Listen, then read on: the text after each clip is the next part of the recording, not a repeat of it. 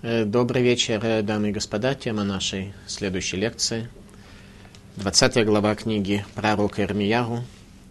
Ее можно назвать «Судьба пророка Ирмиягу» или даже «Страдания пророка Ирмиягу».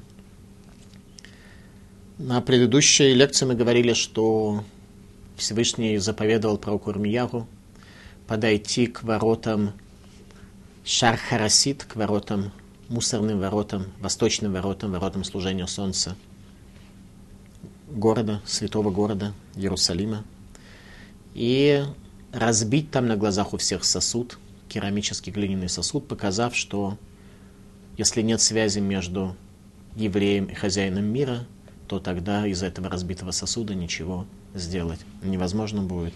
И старейшины пришли вместе с пророком Мияру. Произошло Ацерет и Терерут. В конце 19 главы сказано следующее. После завершения того задания, той задачи, которую Всевышний поставил перед пророком, сказано следующее. «И пришел Ирмиягу из Тофета».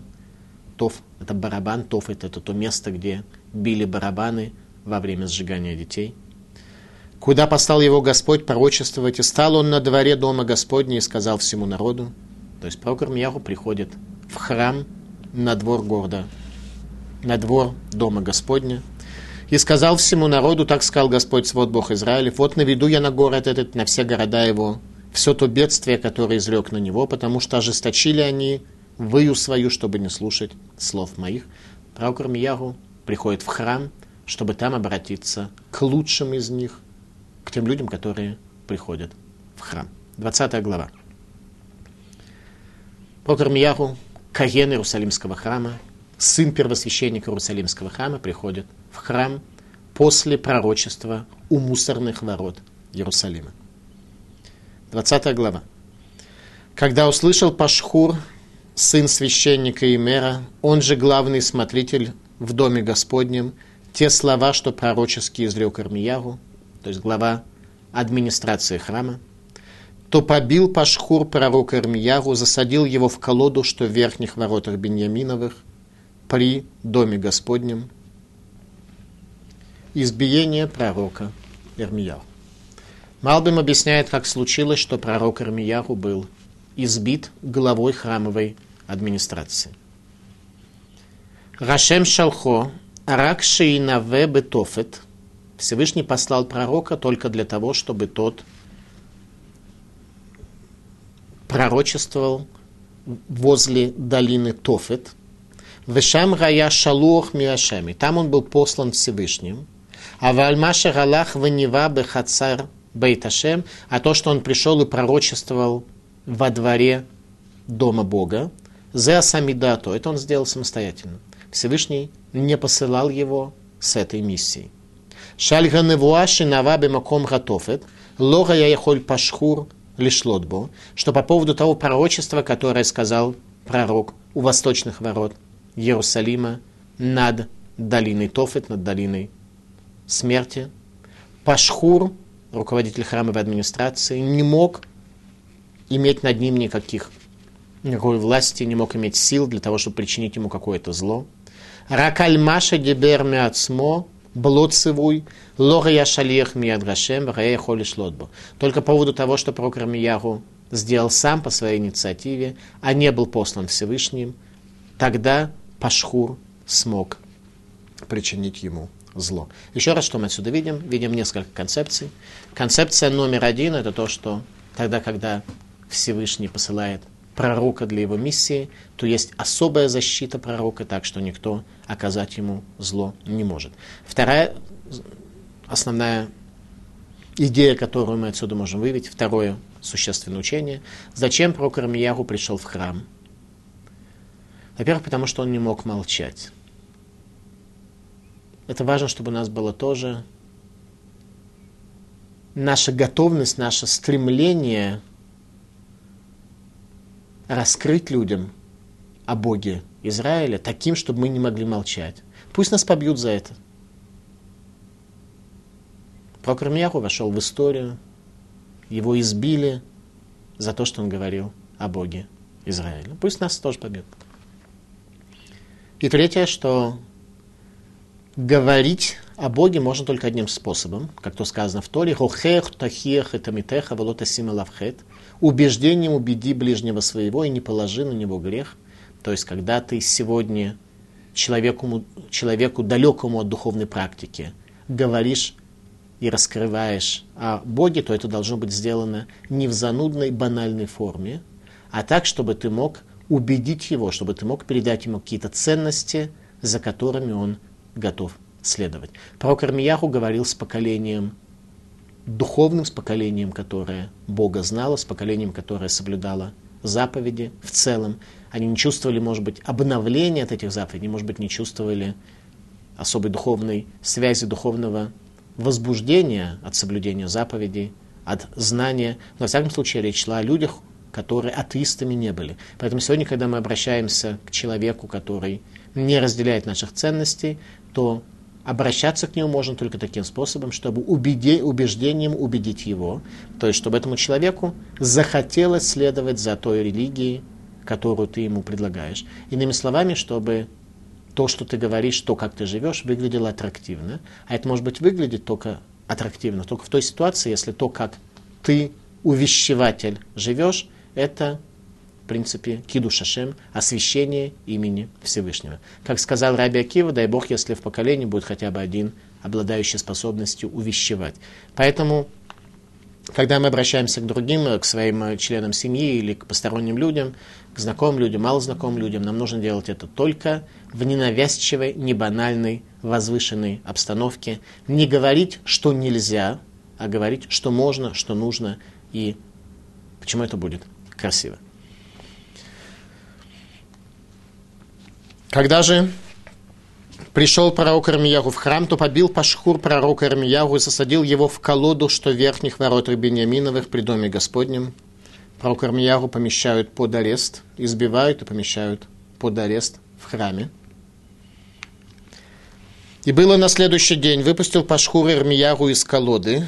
Все-таки обратим внимание, насколько период того времени – был мягкий, то есть к человеку относились с уважением. И тюремное заключение про Кармьяву, обратите внимание, было меньше суток.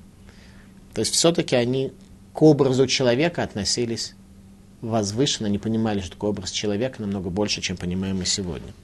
Человек не предназначен для лишения свободы. Человек – существо, созданное быть свободным и не предназначено для лишения свободы. Они это видели больше. В наше время сегодня – это менее понятно. И было на следующий день выпустил Пашхур Ирмияху из колоды. Ирмияху сказал ему, не Пашхур нарек Господь имя тебе. Пашхур означает распространение свободы, дословно. А Магор Мисавив ужас вокруг. Надлежащее тебе имя, пророк Ирмияху сказал, Магор Мисавив ужас вокруг. То есть пророк Ирмияху переименовал начальника храмовой администрации в ужас вокруг. Ибо так сказал Господь, вот сделаю я тебя ужасом для тебя самого и для всех любящих тебя. И падут они от меча врагов своих, и глаза твои увидят это, и всех иудеев предам я в руки царя Бавельского, и изгонят их в Бавель, и поразит их мечом. И отдам я все богатство города этого, и все добытое трудом жителей его, и все ценное в нем, и все сокровища царей иудейских отдам я в руки врагов их, и разграбят они их, и заберут их, и свезут их в Бавель. А ты, Пашхур, и все живущее в доме твоем, пойдете в плен. И придешь ты в Бавель и умрешь там, и там похоронен будешь, ты и все любящие тебя, которым пророчествовал ты лживо. Что мы видим в самом конце этих слов? Что Пашхур был не только главой храмовой администрации, а пророком люди, которым пророчествовал ты лживо. Он был лжепророком, как мы уже неоднократно говорили, что лжепророк – это человек, который видит пророчество, однако искаженность и искривленность его «я», его собственных качеств, мешает ему видеть истинную картину мира, он видит картину в состоянии сбоя. Пашхур, Коэн, глава храмовой администрации. Он не был первосвященником, он был главой храмовой администрации. Радак. Пашхур гая махзик от смокинави, вомер кирашем карало, ких шалом игье лахем. Пашхур считал себя пророком и заявлял, что суть его имени, распространение свободы, что Всевышний призвал его, провозгласил по поводу него, что мир будет вам. То есть Пашхур был еще одним сотрудником Министерства по делам религии государства Иудея, который э, хвалил государство, хвалил э, позицию царя. И лжепророчествовал, что все будет хорошо, отсюда его имя Пашхур, Паш – распространение, Хур – свобода. Будет у нас свобода, будет независимость государства Иудея. В связи с избиением пророка Пашхур приобрел новое имя, которое за ним плотно закрепилось – Магор Месавив – ужас вокруг. Бинал Этим. Леколь Раша – каждому нечестивому, имейте в виду, Иршему Шмот Мигуним – записываются имена негативные, имена отрицательные. То есть каждому нечестивцу какое-то записывается имя, записывается, видимо, не на земле имеется в виду, на земле. Принципе, нам не очень уместно дать человеку какую-то кличку. Тора запрещает э, дать э, какую-то кличку, какое-то прозвище по отношению к человеку. Это один из запретов Торы, один из 613 запретов Торы. Иначе, как если он совсем большой нечестивец. Если нечестивец, то в особой ситуации это сделать можно. Так вот, э, по всей видимости, речь идет о том, что на небе каждому нечестивцу, говорит Бинал и Тим, будет записано какое-то имя, или даже во множественном числе, имена негативные, клички, прозвища. И кану там барем, и людей будут называть вот этими вот кличками, прозвищами с неба на небесах. Алиров малилехем из-за изобилия их э, жизненных поступков. Ой лало табуша. Горе ему, этому стыду, горе этому позору.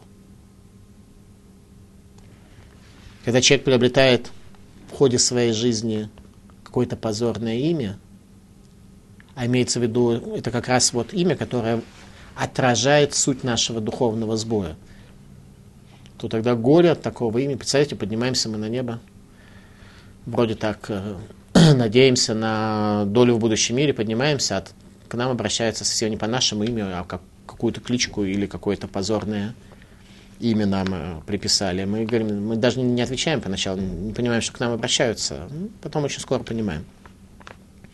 Возможно, за каждым из нас закреплено какое-нибудь позорное прозвище, но это можно исправить шува, изменение себя сегодня, изменение того главного сбоя, с которым твое прозвище погоняло и будет связано, это погонял нужно исправить тшувой, отказавшись от этого сбоя. Каким образом можно отказаться? Только если храм будет для тебя лыванон, будет тем, что обеляет твои грехи, если ценности храма приведут тебя к потере свободы выбора. Это возможно только при помощи изучения Торы. В всяком случае, у евреев Литвы другого не существует. И говорит про Кармияру Пашхуру, главе храмовой администрации, «Вышам тамут, в изгнание пойдешь ты, будешь ты изгнан в изгнание, и там ты умрешь». Тяжелое проклятие Пашхуру, что умрешь ты за границей. Иерусалимский Талмуд. Кавурат Эрец Исраэль Михаперет. Захоронение в земле Израиля приводит к искуплению. Очень важно быть похороненным согласно еврейскому закону. В саване пройдя какое-то очищение, даже если человек не прожил свою жизнь согласно закону, то хотя бы умереть, чтобы подняться на суд – в адекватных одеждах, а не в костюме и галстуке, что для мертвеца совершенно неуместно, потому что мертвецу нужна одежда мертвых, белый саван с простыней. В таких одеждах э, лучше принимают там. Хотя бы человек оделся по форме, а приходит такой вот на небо в галстуке костюме. На него смотрят с удивлением. Это одежда для живых, а не для мертвых. Мертвые должны одеваться иначе. Очень важно быть похороненным по еврейскому закону. Так вот, говорит Иерусалимский Талмуд, что квурат эрец Исраэль михаперет, захоронение в земле Израиля приводит к какому-то определенному искуплению, в то время как за границей этого не происходит. Поэтому, когда пророк Ирмьяру сказал Пашхуру, за границей ты умрешь, это было страшная клала, страшное проклятие. А мы сегодня в этом даже никакого проклятия не увидели. Для нас это сегодня совершенно не клала, совершенно не проклятие. Еще раз, что говорит пророк Ирмьяху? А ты, Пашхуры, все живущие в доме твоем, пойдете в плен, и придешь ты в Бавель, и умрешь там, и там похоронен будешь. Понятно, что если ты пойдешь в Бавель, в изгнание, и там умрешь, ну, скажем, это проклятие и там похоронен будешь. Зачем написано, и там похоронен будешь? Понятно, что его не транспортируют на самолете куда-то в другое место. В Иерусалим, по которому 52 года не проходила нога человека после изгнания. Поэтому понятно, что речь идет, что где умер, там из общих соображений в древние времена человека хранили. Ответ простой, что это отдельное проклятие захоронения за пределами земли Израиля. Для нас это уже не клала, мы даже не понимаем, о чем речь. Уговорил ты меня, Господи, и я дал уговорить себя. Ты одолел меня, и ты превозмог меня, и стал я вседневным посмешищем. Всякий издевается надо мною. Плач пророка Армиягу об образе пророка Бога, который подвергается издевательству, насмешкам. Ибо каждый раз, когда заговорил я, воплю насилие и грабеж, кричу, Пророк Ирмияу кричит. Пророк Ирмияу кричит там, где это больно. Там, где это не больно, там человек обычно не реагирует. Иов, когда он получил проказу, то плакал, кричал. И спросили его, его друзья, а что было, когда ты был э, у египетского фараона? Египетский фараон хотел э, еврейский народ не выпустить из Египта и дал указание детей бросать в Нил и топить в водах Нила. Тогда ты молчал. Он говорит, ну а что я могу поделать? Он говорит, а сейчас у тебя проказа и болезнь, так что ты можешь поделать? Еще ты орешь. Ты говорит, сейчас же больно. А, вот потому что сейчас тебе больно, ты орешь. Про Курмяху было больно. Было больно за образ еврейского народа. Поэтому его крик стоял в Иерусалиме. Еще раз обратите внимание, не крик бешеный, бессмысленный, бесформенный, крик, который был увещеванием, крик, который соответствовал тем словам, которые Всевышний дал ему. Просто сейчас прийти и кричать, э, и бросать камни, и рвать на себе или на других волосы, к цели не приведет. Мы, у нас есть заповедь, мы должны это понимать, увещеванием увещевать человека, то есть привести его в состояние, когда он захочет добровольно прийти к тем ценностям, которым ты призываешь. Поэтому призывать к ценностям мы должны в высшей степени, возвышенно и качественно. Иначе, не дай бог, мы можем добиться обратного. Человек увидит нас, таких призывающих, послушает, посмотрит и скажет, ты знаешь, не хочу ни такой религии, ни такого образа жизни. То, как ты выглядишь, ну, совсем не аппетитно, абсолютно не привлекающе. Мы должны привлекать других. Еще раз, что происходит с пророком? Пророк жалуется Всевышнему, плачет пророк, говоря, ты уговорил меня, Господи, уговорил что? Уговорил стать пророком. И я дал уговорить себя. Пророк Ирмяу уже несколько глав тому назад сказал, что он совершенно не стремился в пророке попасть. Ты одолел меня и превозмог меня, стал я вседневным посмешищем, всяким, всякий издевается надо мною, ибо каждый раз, когда заговорю, я воплю насилие, грабеж, кричу. Поэтому стало слово Господне позором моим и осмеянием на весь день. То есть над чем люди смеются? Над словом Господним. И сказал я себе, не стану больше напоминать о нем и не буду говорить имени его. Пророк даже подумал в своем сердце перестать говорить.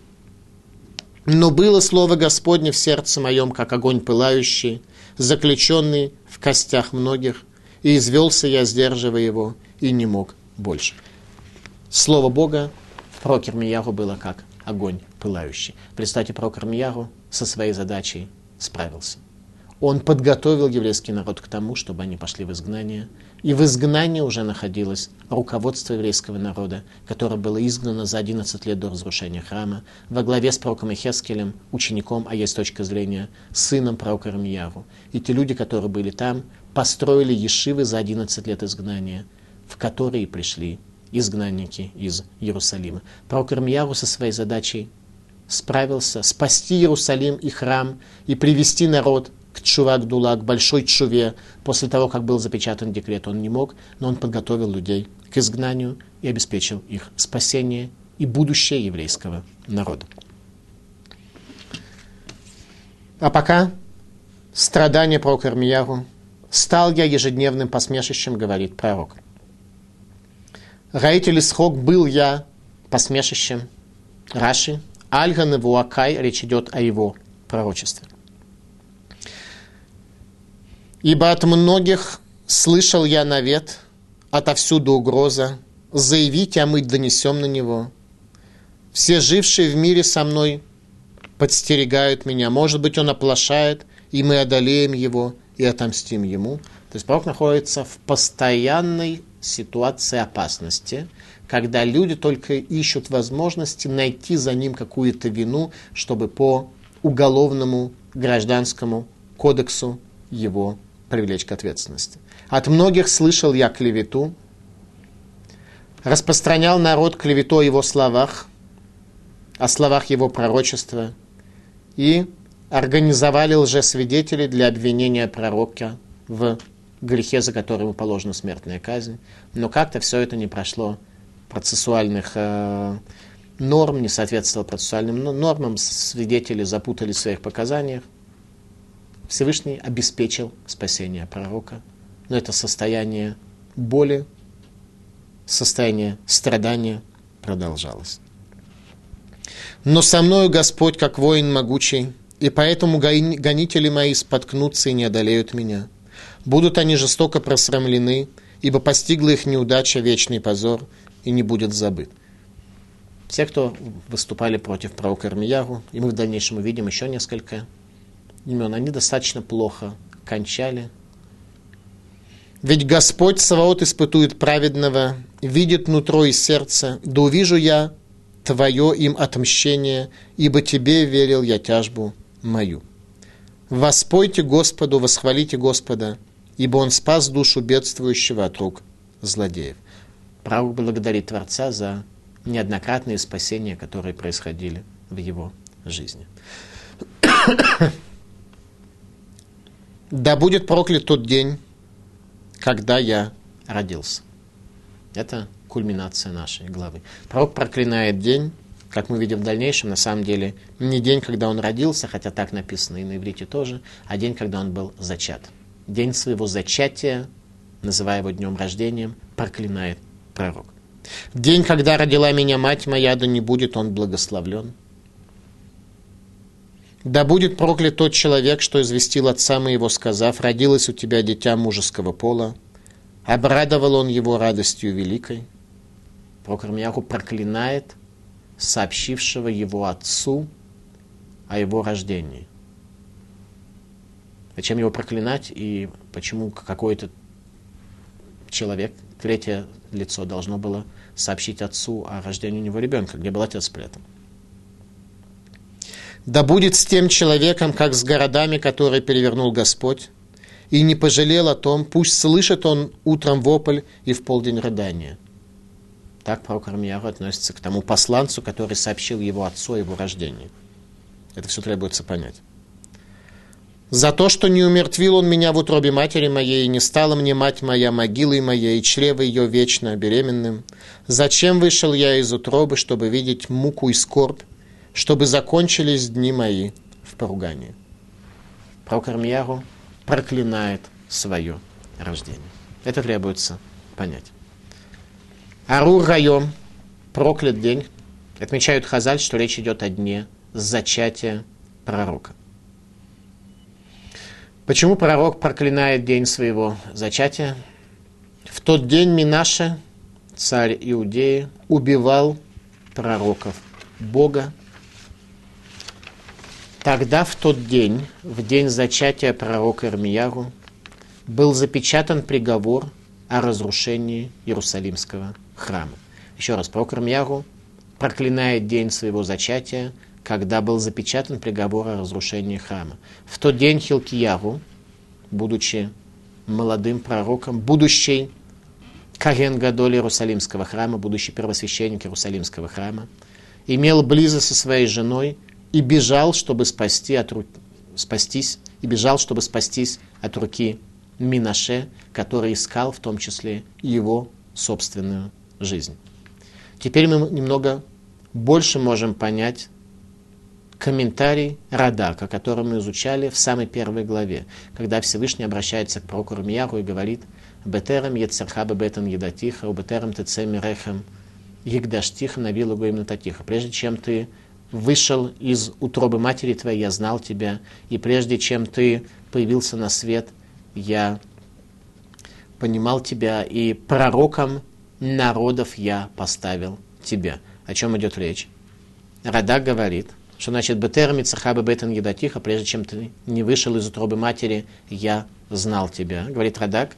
А вива ему не сгарубек душа ветарара бет герайон шиянави. Его отец и его мать были особенно внимательны в аспекте святости и чистоты в момент зачатия,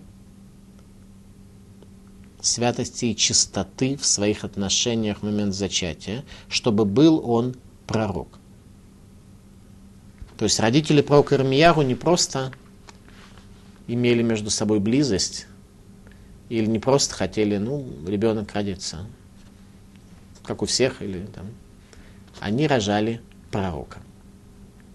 Об этом сказано. Прежде чем создал, прежде чем ты оказался в утробе матери твоей, я знал тебя. Всевышний для людей в состоянии Гдоша Утагара возвышенности и чистоты дает их ребенку особую душу. Это был пророк Ирмия, у которого знали, душу которого знали до его рождения. А вот Дарабиносан, что значит Всевышний знал его, что пророк Ирмиягу родился со знаком завета, с обрезанием, то есть пророк Ирмиягу обрезание при помощи Мойля делать было не нужно, он родился в состоянии обрезания. Малбин приводит еще одно объяснение, почему пророк проклинает день своего рождения. Не день зачатия, а день рождения. Говоря, что Райом Рагу – это день, когда он родился. То есть пророк Рамьяру еще раз проклинает и день рождения своего, и день зачатия своего. День рождения он проклинает, потому что это был день, на котором проклятие лежало уже задолго прежде, а именно пророк Рамьяру родился 9 ава.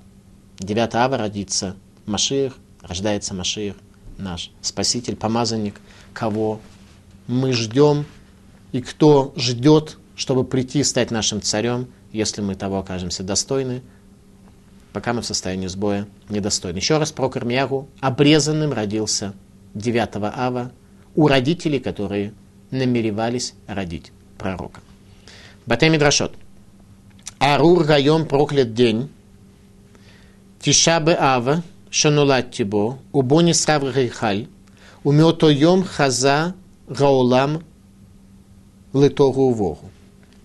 Проклят день 9 ава, когда был я рожден, и в этот день сожжен храм, и с этого момента и дальше – с 9 ава, когда храм будет сожжен и разрушен, Хазара Улам Литогу Вогу вернулся мир в состояние хаоса и отсутствия духовной формы. Эти слова немножко больше нужно понять. У нас э, ощущение порой, что мы, в принципе, живем, у нас свои радости, свои огорчения, свои достижения, свои трудности, э, свои результаты. Так вот, мы должны понимать, что состояние Тогу это состояние полной разрухи. После разрушения храма у нас в этом мире пропало главное измерение. Главное духовное измерение пропало, мы остались в состоянии хаоса, когда форма духовная в этом мире уже не царит. Это состояние тогу состояние хаоса, возникшее после разрушения храма, когда целое измерение божественного присутствия у нас в этом мире нет. Мы погрязли в материи, в материи в смысле того, что просто не видим духовности. Поэтому сегодня ориентироваться действительно намного сложнее. Но и при этом сегодня Всевышний улыбается нашим поступкам, если мы раскрываем его среди этого состояния хаоса. Ну а в хаосе, конечно, увидеть Бога тяжело. Поэтому я и говорю, что наша первая задача посредством изучения Торы прийти к некой духовной практике, понять вообще, кто тот Бог, которого мы даже не верим, а которого мы знаем. Писик Тарабати. Яциятоша Лермиягу Леулам Зак Закагдула. Появление пророка в этом мире вызвало большой шум, большой крик. Появление пророка Ирмиягу само по себе было глобальным явлением. Чем оно было глобальным? Родился возвышенный человек, которого Всевышний знал прежде, со знаком завета, родился уже обрезанным. При Эцхаим – дает еще одно объяснение особенностей пророка Ирмияру, почему его появление в этом мире было великим криком. Бегуладараги яца Ирмияру, при этом рождении родился пророк Ирмияру, в Нидгалгелабо навшо шель шломо. И произошло у него реинкарнация помещения души – царя Шломо. Пророк Армияху был ни много ни мало душа царя Шломо, была его душа. То есть, когда его родители оказались достойны, то Всевышний посылает душу царя Шломо, построившего Иерусалимский храм. Очень важно иметь в виду, что обычно переселение душ происходит тогда, когда душа не осуществила своей задачи во время своей жизни, человек умирает, Э, судить его и послать его в геном для очистки можно, если человек, в принципе, прожил жизнь более-менее адекватно, ну, какие-то грехи делал, где-то он был неправ, где-то поступал чуть-чуть э, э, плохо, тогда геном его очищает. И он получает долю в будущем мире в зависимости от э, своих достижений, своих духовных поступков, сколько он сделал добра, как, какую мотивацию имел для добра и так далее. Но если человек, в принципе, жил в этом мире и не сделал вообще как бы ничего. Ну, просто ел, пил, спал, отдыхал, развлекался. Хлеба и зрелищ. Жил принципом и дома хлеба и зрелищ, то тогда он поднимается на небо. Если даже какие-то случайно были добрые дела сделаны, он был такой мягкий человек, добрый, ну, помогал кому-то, улыбался иногда зачем-то. В такой ситуации его даже судить нельзя не за что, и очищать его тоже нет, нет чего, потому что у него вообще нет служения.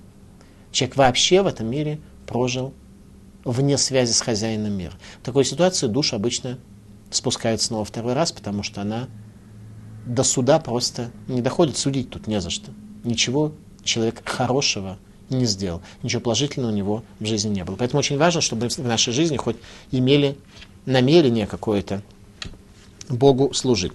Так вот, Обычно душа возвращается сюда второй раз для нового воплощения в этом мире, тогда, когда не справилась со своей предыдущей задачей. В данном случае Всевышний спускает в этот мир душу царя Шломо для того, чтобы эта душа могла спасти еврейский народ во времена разрушения храма, который царь Шломо построил. Еще раз, при Эцхаим – Бегуладара гия цаир миягу венитгалилабо невшо шель шломо.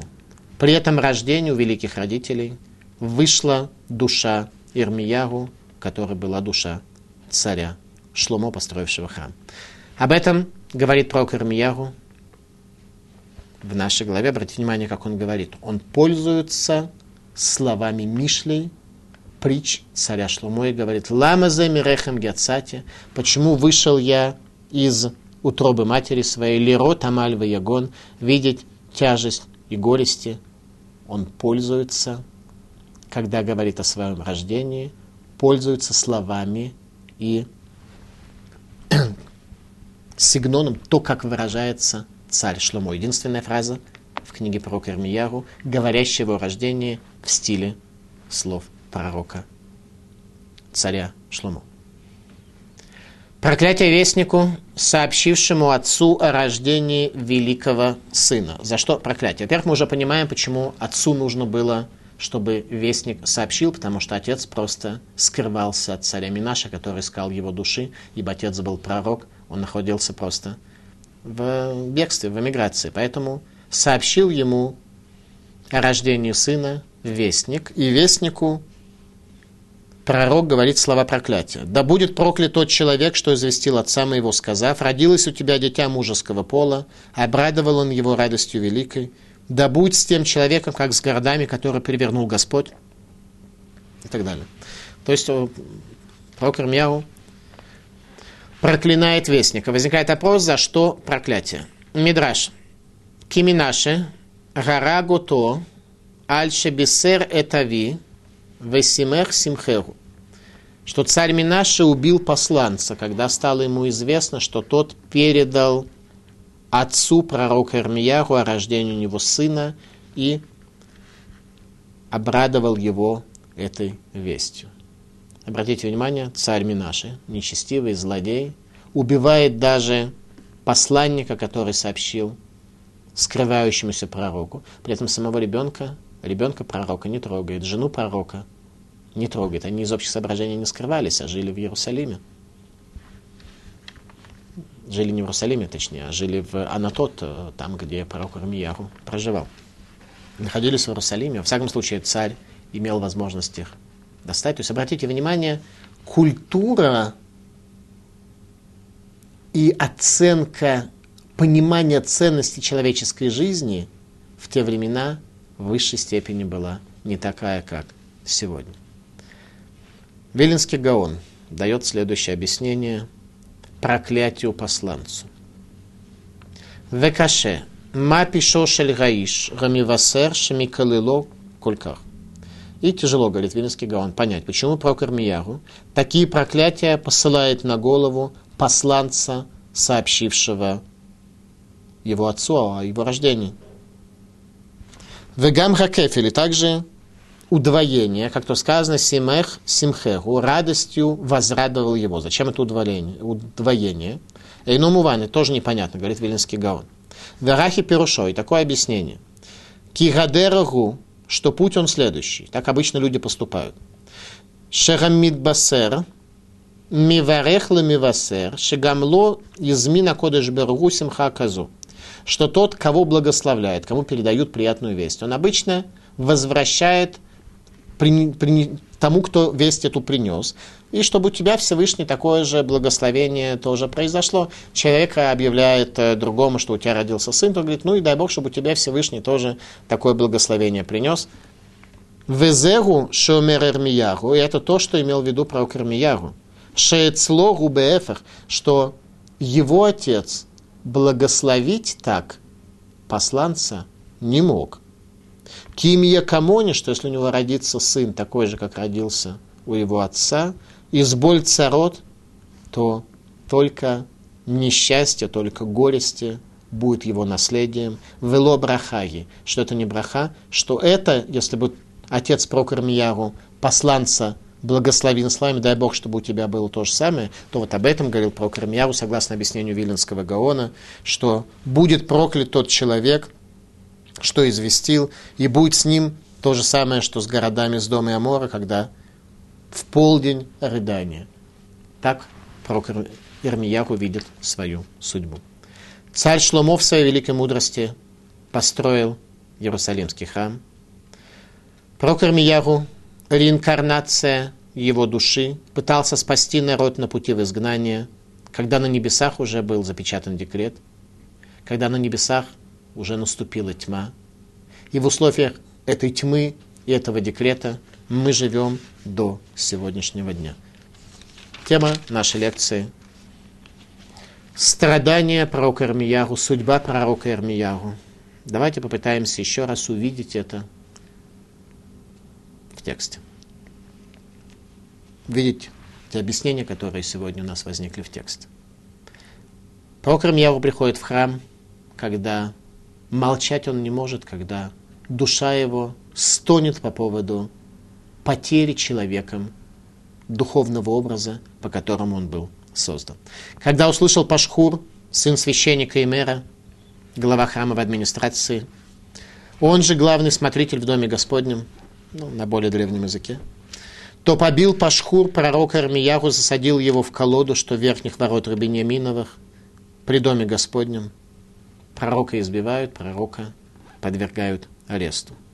И было на следующий день выпустил Пашхур Эрмияру из колоды. Эрмияру сказал ему, не Пашхур, нарек Господь имя тебе, твое имя не Пашхур, человек свободы, символ свободы Иерусалима, а Магор Мисавив, ужас вокруг. Ибо так сказал Господь, вот сделаю я тебя ужасом для тебя самого и для всех любящих тебя. И падут они от меча врагов своих, и глаза твои увидят это. И всех иудеев передам я в руки царя Бавельского, и изгонит он их в Бавель, и поразит их мечом. И отдам я все богатство города этого, и все добытое трудом жителей его, все ценное в нем, все сокровища царей иудейских, отдам я в руки врагов, врагов их, и разграбят они их, и заберут и свезут их в Бавель, и в частности, те храмовые сосуды, тайны служения человеком Богу в Иерусалимском храме, все это заберут, Каздим, все заберут вавилоняне. А ты, Пашхур, все живущие в доме твоем, пойдете в плен, и придешь ты в Бавель и умрешь там, и там похоронен будешь ты и все любящие тебя, которым пророчествовал ты лживо, и там похоронен будешь. Это отдельное проклятие. Как говорит Иерусалимский Талмуд, что захоронение в земле Израиля приводит человека к духовному искуплению, частичному духовному искуплению. Уговорил ты меня, Господь, и я дал уговорить себя, плачет про Кармияру Всевышнему. Ты одолел меня и превозмог меня, стал я вседневным посмешищем, всякий издевается надо мною. Судьба пророка – и архетип отношений еврея к учителю. Пророк Рамьяху был учителем своего поколения. Поэтому он вошел в Танах, он вошел в книги пророков. Ибо каждый раз, когда заговорю, я воплю, насилие, грабеж кричу. Он кричит, его это волнует. Там, где его волнует, там человек может попасть в вечность. Там, где мы вяло выражаем свою точку зрения, то мы будем сплетниками на кухне, там, где нас что-то волнует, там у нас происходит пробуждение, там мы можем войти к величию. Насилие и грабеж кричу, поэтому стало слово Господне позором моим и осмеянием на весь день. И сказал я себе, не стану больше напоминать о нем, и не буду больше говорить именем его, говорит пророк Армияру, что не может он больше нести слово Бога по причине того, что приводит то только к насмешке над Словом Бога, к насмешке над концепцией пророчества, потому что в стране царят лжепророки, лжепророки управляют страной, они связаны с властью, они имеют доступ к средствам массовой информации и насмехаются над истиной и величием. Ибо от многих слышал я навет, это всюду угроза, заявить, а мы донесем на него. Это всюду угроза. Учителю поколения. Все жившие в мире со мной подстерегают меня. Может быть, он оплошает, и мы одолеем и отомстим ему. Но со мною Господь, как воин могучий, и поэтому гонители мои споткнутся и не одолеют меня. Будут они жестоко, жестоко просрамлены, и постигла их неудача, вечный позор – не будет забыт. Ведь Господь Саваот испытует праведного и видит нутро и сердце. Да увижу я Твое им отомщение, ибо Тебе верил я тяжбу мою. Да будет проклят тот день, когда я родился, говорит пророк. День зачатия, ибо это был день, когда запечатан был декрет о разрушении Иерусалима. День зачатия пророка. Будет проклят день, когда я родился, Пророк рождается 9 ава, день разрушения храма.